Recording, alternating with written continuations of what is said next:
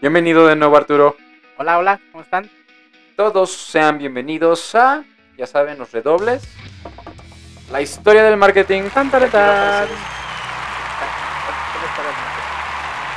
Arturo, tuvimos unos pequeños problemas, pero ya estamos de vuelta. Es la vida, ¿no? Se nos atraviesa, entonces... eh, pero bueno, ya estamos de este lado otra vez. Vamos a, a, pues, a compartir otra vez el- algunos temas y algunos cosillas que se nos ocurren en estos minutos que vamos a tener al aire. Exacto. Hoy, la historia de la publicidad. Una de las partes, creo que más taquilleras de la mercadotecnia. Si no es que la más. O sea, a todo mundo que conozco es porque entré por ser creativo, la publicidad y el, el, el bling bling de, de este mundo publicitario. Yo creo que el 80% de mis estudiantes, cuando eh, los entrevisto por primera vez, es ¿por qué quisiste estudiar mercadotecnia? Ah, es que me encanta la publicidad. Uy, ¿por qué no estudiaste publicidad? Pero bueno, esa es otra cuestión. Es otra cuestión. Hoy vamos a hablar de la publicidad, que es esa cereza del pastel de, de la mercadotecnia, lo que normalmente vemos, lo que la gente normalmente ve, que consideran, ah, este, eso es, Es que ese es marketing. Ah, es que ese, ese es mercadotecnia. Eh, es solamente esa, esa parte bonita, esa parte preciosa, cosa bien hecha, llamada veces. publicidad. a veces.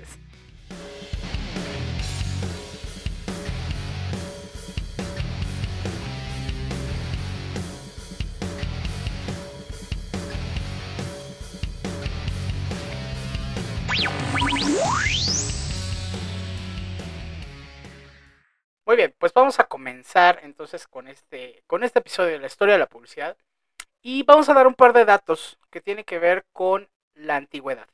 Esta época en la que existían los babilónicos, los egipcios, los griegos, los romanos, que bueno, por supuesto estamos hablando de muchos miles de años, pero vamos a ver un, par de datos por ahí. Se considera que uno de los primeros anuncios publicitarios que existen, eh, o de los que hay eh, una evidencia, apareció en el 3000 antes de Cristo, donde en unas tablas eh, de barro, como lo eran las, las tablas que se utilizaban en la antigua Babilonia en escritura cuneiforme, aparecen eh, datos acerca de comerciantes de ungüentos, de un escriba y de un zapatero, que son oficios, por supuesto, muy antiguos, tan antiguos como otro oficio que nos el, vas el a- otro a mencionar oficio, ahorita. sí, sí, sí. eh, El otro oficio, que el otro día alguien preguntó si realmente es el más antiguo del mundo. Porque, pues, para que exista ese, alguien tiene que poder pagar. bueno, ahorita entramos a detalle, pero bueno, la- el- también en el oficio de la prostitución en Grecia, Yay, se- prostitución. sí, eh, mujerzuelas y también hombrezuelos. Eh, no, estaba este, este pequeño pues detalle en sus chanclas de las mujeres en donde ponían la fachada de sus casas. Entonces al momento de ir caminando en la arena y demás, se quedaba la fachada de sus casas y de esa manera publicitaban sus, sus servicios. ¿no? Ya llegabas a la casa y, y pedías sus servicios. Era una manera de publicitarse. Es, es parte de una estrategia de distribución. Estás- es, es una estrategia de pool. De pool, exacto. Ven hacia acá. El inbound marketing desde, la- desde, de estos, desde esos entonces, Ya existía. pero ¿qué, qué tan importante será el hecho de la, la imprenta? Eh, no sé, el hecho de que, que pudiéramos escribir como sociedad, porque dices, hay tablas, digo, no sé qué tan jeroglíficos sean. Pues aquí estábamos hablando de, de- de tablas cuneiformes. Las, las cuneiformes eran como unas patitas de gallo, eh, este, que tenían di- diferentes direcciones y estas direcciones, pues, cada una representaba distintas cosas. ¿no? Sabemos que la historia, como tal, se divide en dos, en prehistoria y en historia, y se divide justamente a partir de la aparición del- de la escritura. Entonces, el primer registro que tenemos de publicitario, pues es este. Posiblemente haya habido algunos vestigios de publicidad previos a esto, pero pues obviamente no, no lo sabemos y no lo vamos a poder saber. Hasta que, eh, bueno, que, que sabemos que en historia nada está en piedra totalmente. es, eh, mientras aparezca un vestigio más viejo, pues podemos llegar a encontrar algo. Pero lo más viejo que sabemos en términos publicitarios es esto. eh, más adelante los, en los griegos, Griegos. este, también hay estas mujeres eh, emprendedoras, empoderadas. Y también eh, los griegos, mucho más adelante, eh, empiezan también a hacer una forma de publicidad que le vamos a llamar pregoneros. Y estos pregoneros van a, tener larga historia, en, sobre todo en, en el mundo europeo. Los pregoneros en, Grecia servían para que en los puertos anunciaran que llegaban los barcos que traían vinos. Dionisio estaba muy contento. La, la parte, Pues, eh, sí, las especias y los metales. Entonces, eh, también ahí aparece esta figura del pregonero. eh, yo siempre que hablo del pregonero me acuerdo de Homero Simpson, eh, siendo el pregonero del Sí. pueblo. Este, De hecho. si alguien eh, no, no, no capta la figura del pregonero, es ese hey, hey, hey, el que traía su campana, el que pues básicamente gritaba. Y ese, esa figura se va a mantener prácticamente hasta el siglo XIX. Mucho. De hecho, yo creo que todavía tenemos, ¿no? Porque digo, aquí donde vivimos, hay, hay una camionetita que va pasando con las noticias. De hecho, yo, eh, alguien que también me recuerda mucho, y digo, voy a aprovechar.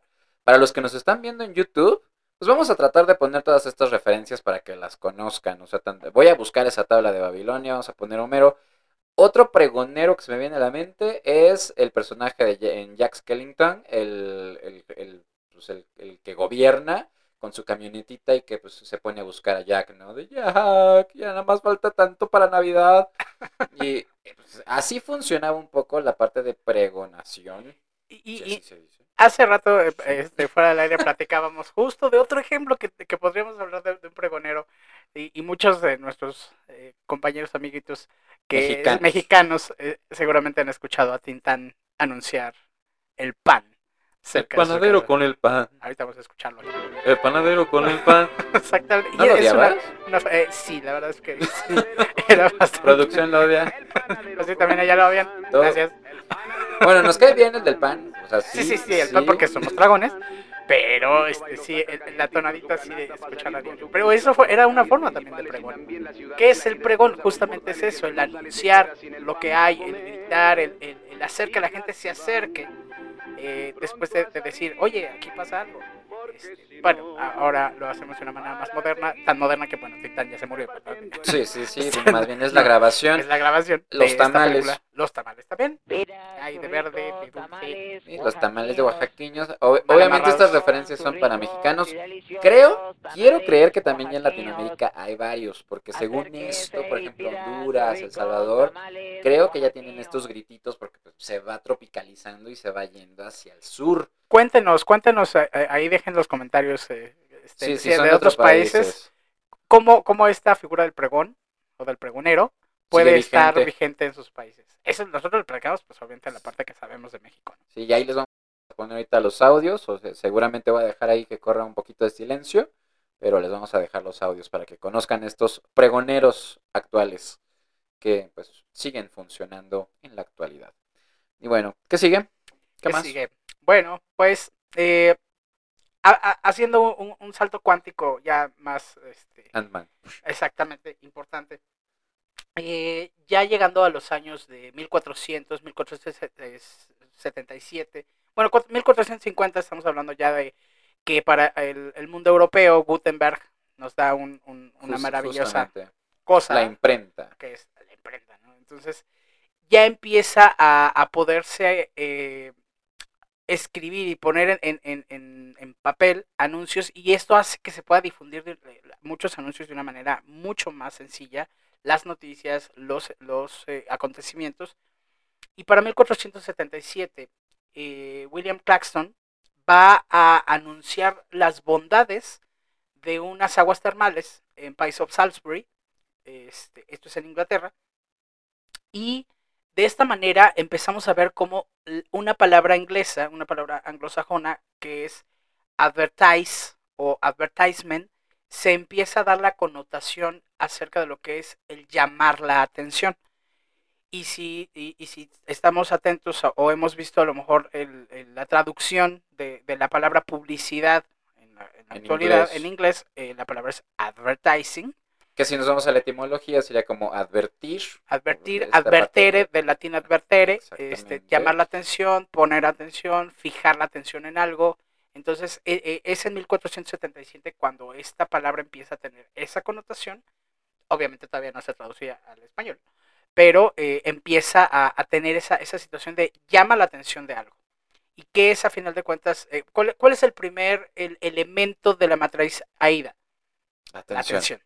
Entonces, de ahí, de ahí eh, empezamos a hablar también de, de esta situación. Eh, para, para esta época, también de los años 1400, en 1482, aparece el primer póster ilustrado.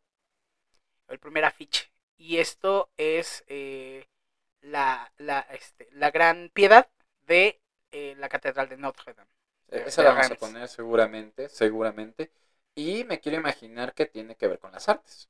Sí, el, el- la parte, como en esta época estamos hablando ya del Renacimiento, la época renacentista, donde el arte empieza también a tener una relación importante con la publicidad. Exactamente. Y, y hasta la fecha, yo siempre les digo a mis alumnos que cuando trabajamos en el área de publicidad, una de las cosas que el publicista tiene siempre que estudiar es arte, porque de ahí podemos nosotros hoy en día todavía tomar eh, ideas para generar un anuncio Y publicitario. aparte de las ideas, el arte, algo, pues, ¿para, qué sirve? Y seguramente muchos que nos estén escuchando se preguntarán, bueno, ¿y para qué sirve el arte?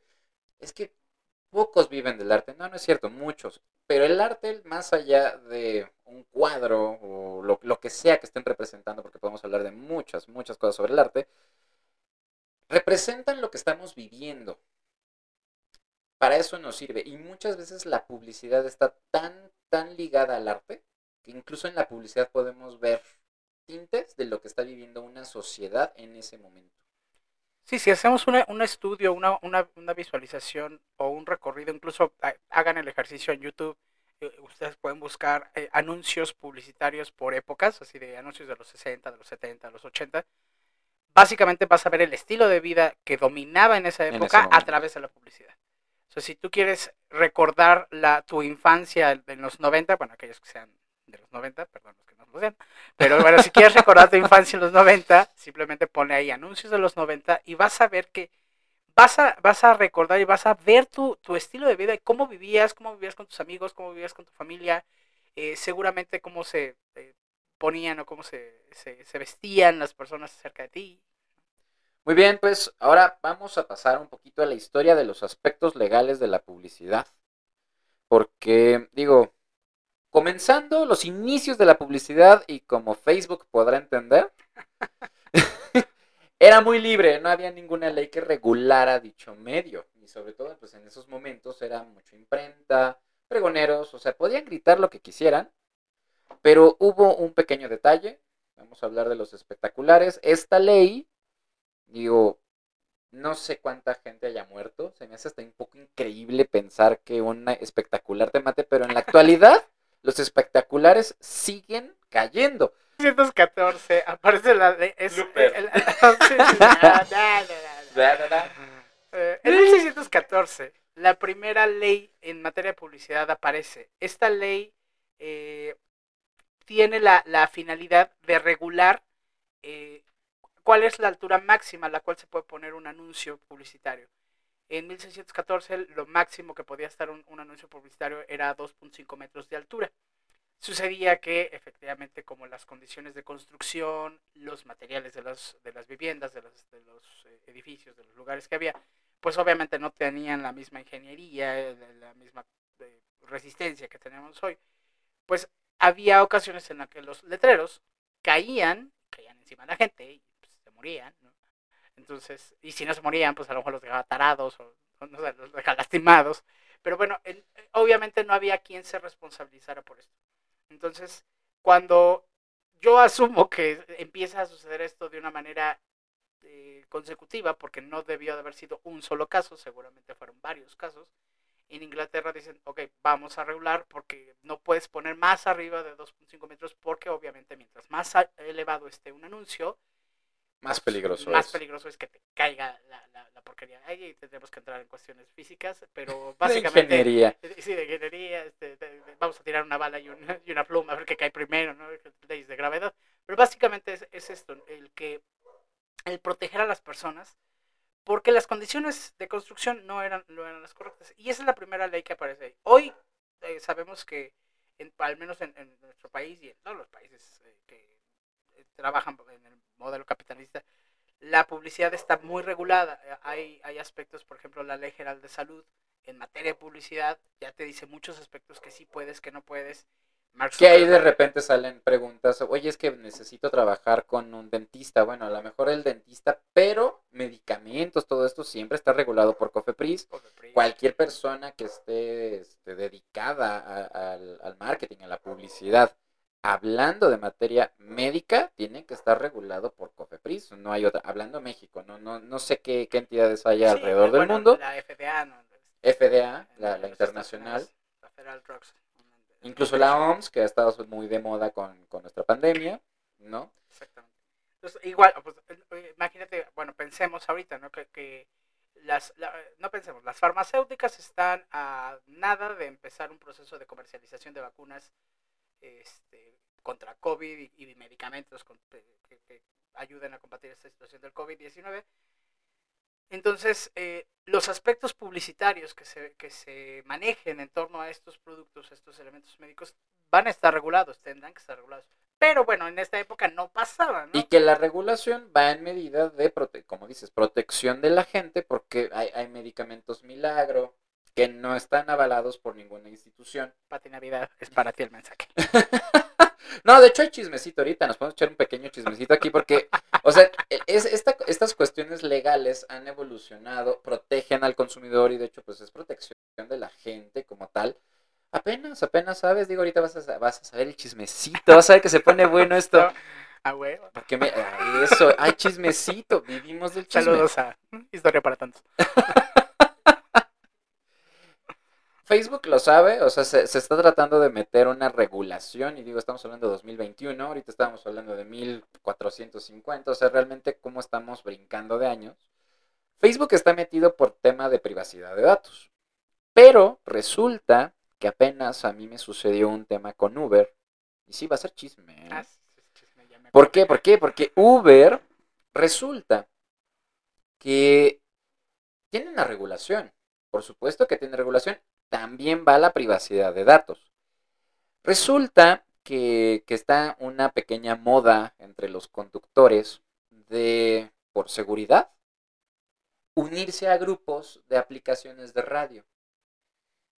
Yo iba en un Uber, empieza a sonar un radio y empiezan a dar mi ubicación y dije, ¿qué onda? ¿Qué está sucediendo aquí? Yo sentía que me secuestraban, amigo. Pero este el tema es ya después platicando con otro conductor que vuelvo a escuchar el radio, dije, oye, no, si metió Uber radio, ¿qué está sucediendo?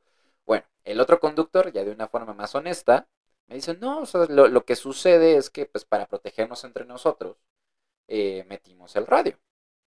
Somos una flotilla, tenemos que cuidarnos. Bueno, si, si algo le pasa a alguien, ya podemos ir directamente con él.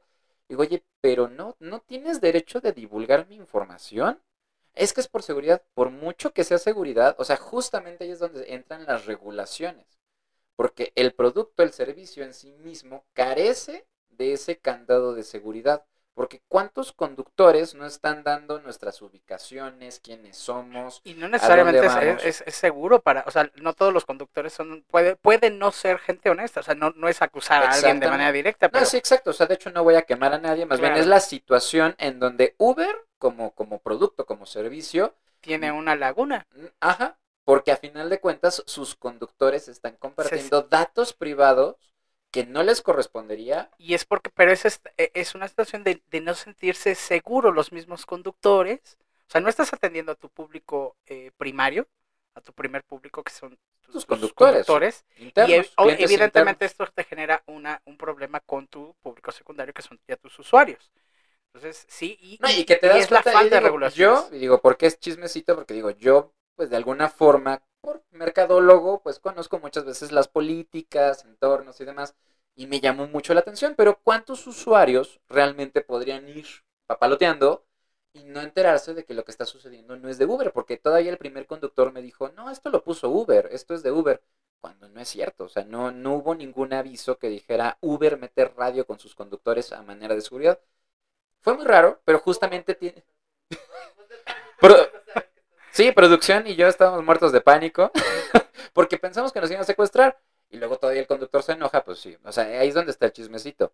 Pero la realidad, uniendo con esta parte histórica, es la publicidad eh, justamente para no tener productos milagro, para no tener mentiras, para que no te estafen, etcétera, etcétera, Debe de haber una regulación. Debe de haber una regulación y justamente, eh, digo, se, se me dificultaba, más bien era el año porque me estaba yendo hacia arriba, creo que lo que estaba leyendo era por acá, pero realmente era 1614 cuando se mete la primera regulación ¿no? O sea, desde 1614 eh, hay que regular y proteger al, al consumidor de artimañas publicitarias. Es correcto, a partir de esto pues empezamos a avanzar. 2021 Uber le falta una, Uber to- todavía una no regulación. Ah, pero digo, eso le pasa mucho a los productos digitales, o sea, hablando de, de his- historia, producto digital le, fal- le falta mucho camino que recorrer en cuanto a regulación. ¿Eso qué dices? Es, es, es, eh, creo que es- esta parte de, de acierto error eh, es, está, está muy de moda en, en justamente en, los- en el producto digital. Porque efectivamente no se ha sabido, o sea, no se puede adaptar al 100% como se hace o como se hacía con la parte tradicional. Entonces, eh, creo que esto es como un área de oportunidad importante, por ejemplo, en este caso para Uber, para entender cómo adaptar Por es- favor, esa, Uber, parte, esa parte de, de- de las regulaciones y entender eh, a todos sus públicos, a su público interno, que serán en este caso sus, sus socios conductores, y a sus, eh, a sus, sus clientes finales, que son los, los usuarios. ¿no?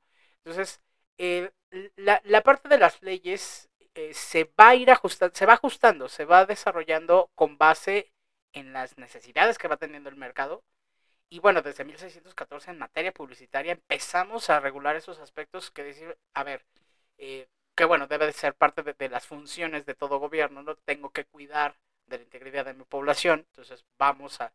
No puedes hacer lo que quieras, no puedes hacer lo que se te antoje, tienes que hacer cosas siempre que no afecte de alguna manera a eh, la al margen de la población. O sea, eh, y entonces, digo, por ejemplo, también el conocimiento es poder. Otro chisme muy rapidísimo.